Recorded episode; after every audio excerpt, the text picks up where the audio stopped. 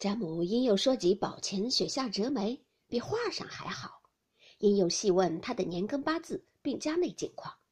薛姨妈夺其意思，大约是要与宝玉求配。薛姨妈心中故也遂意，只是你许过媒嫁了。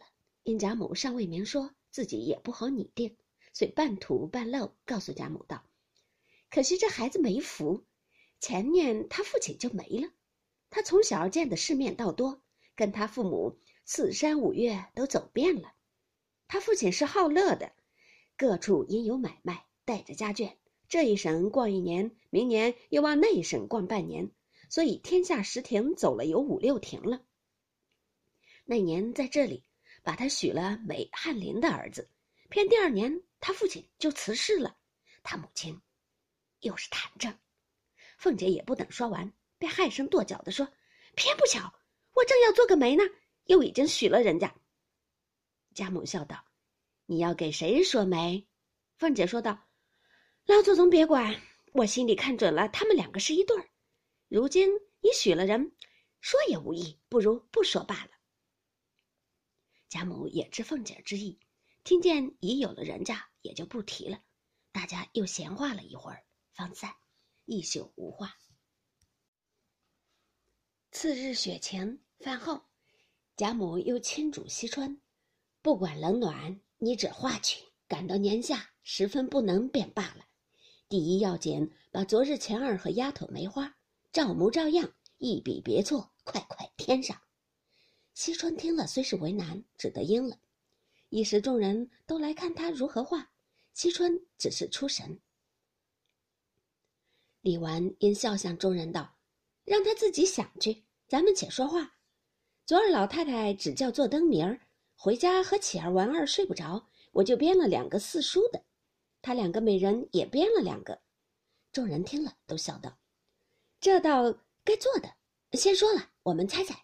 李纨笑道：“观音未有世家传，打四书一句。”湘云接着就说：“在止于至善。”宝钗笑道：“你也想一想。”世家传三个字儿的意思，再猜。李纨笑道：“再想。”黛玉笑道：“哦，是了，是虽善无争。”众人都笑道：“这句是了。”李纨又道：“一池青草，草何名？”湘云忙道：“这一定是蒲鲁也，再不是不成。”李纨笑道：“这难为你猜。文二的是水向石边流出冷。”打一古人名。探春笑问道：“可是山涛？”李文笑道：“是。”李纨又道：“且儿的是个赢字，打一个字儿。”众人猜了半日。阿宝琴笑道：“这个意思却深，不知可是花草的花字？”李绮笑道：“恰是了。”众人道：“赢与花何干？”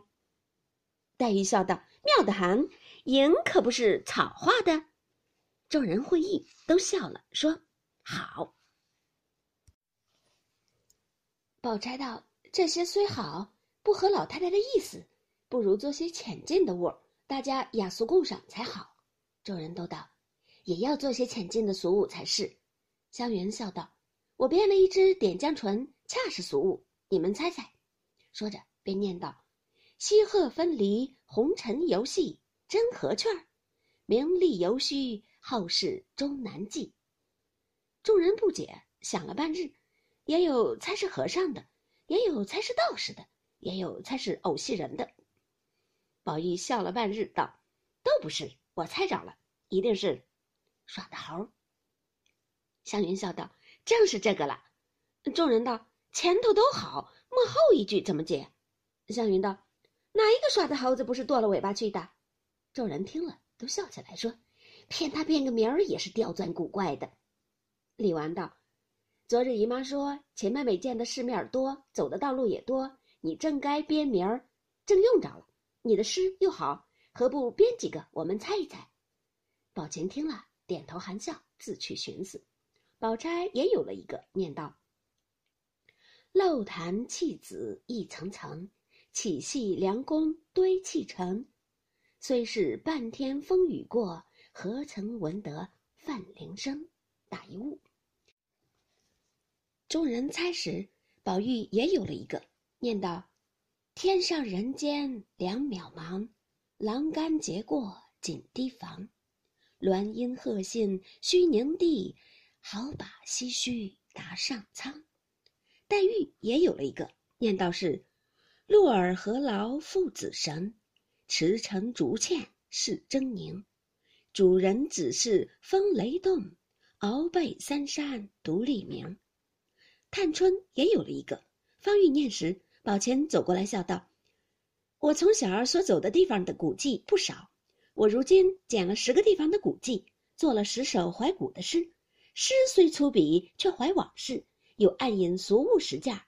姐姐们，请猜一猜。”众人听了，都说：“这倒巧，何不写出来，大家一看？要知端地，